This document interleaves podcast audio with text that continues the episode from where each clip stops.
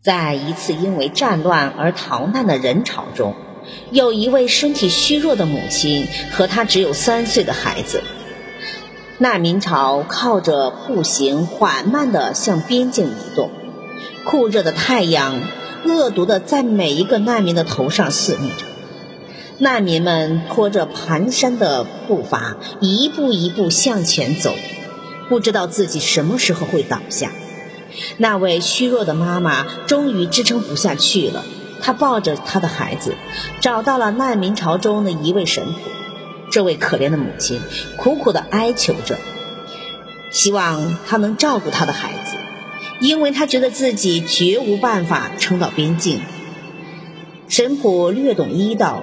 在简单的检查了这位妈妈的身体状况之后，他发现她的体力尚可，便断然拒绝了这位妈妈。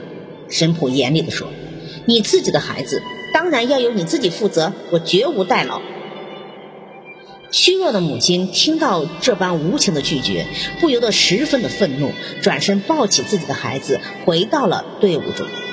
一天一天过去。这一群难民终于步行到了边境，通过国际红十字会的照顾，在难民营中，每个人至少有了最起码的安身之处。这个时候，神普再次探望这位身体已经恢复的母亲。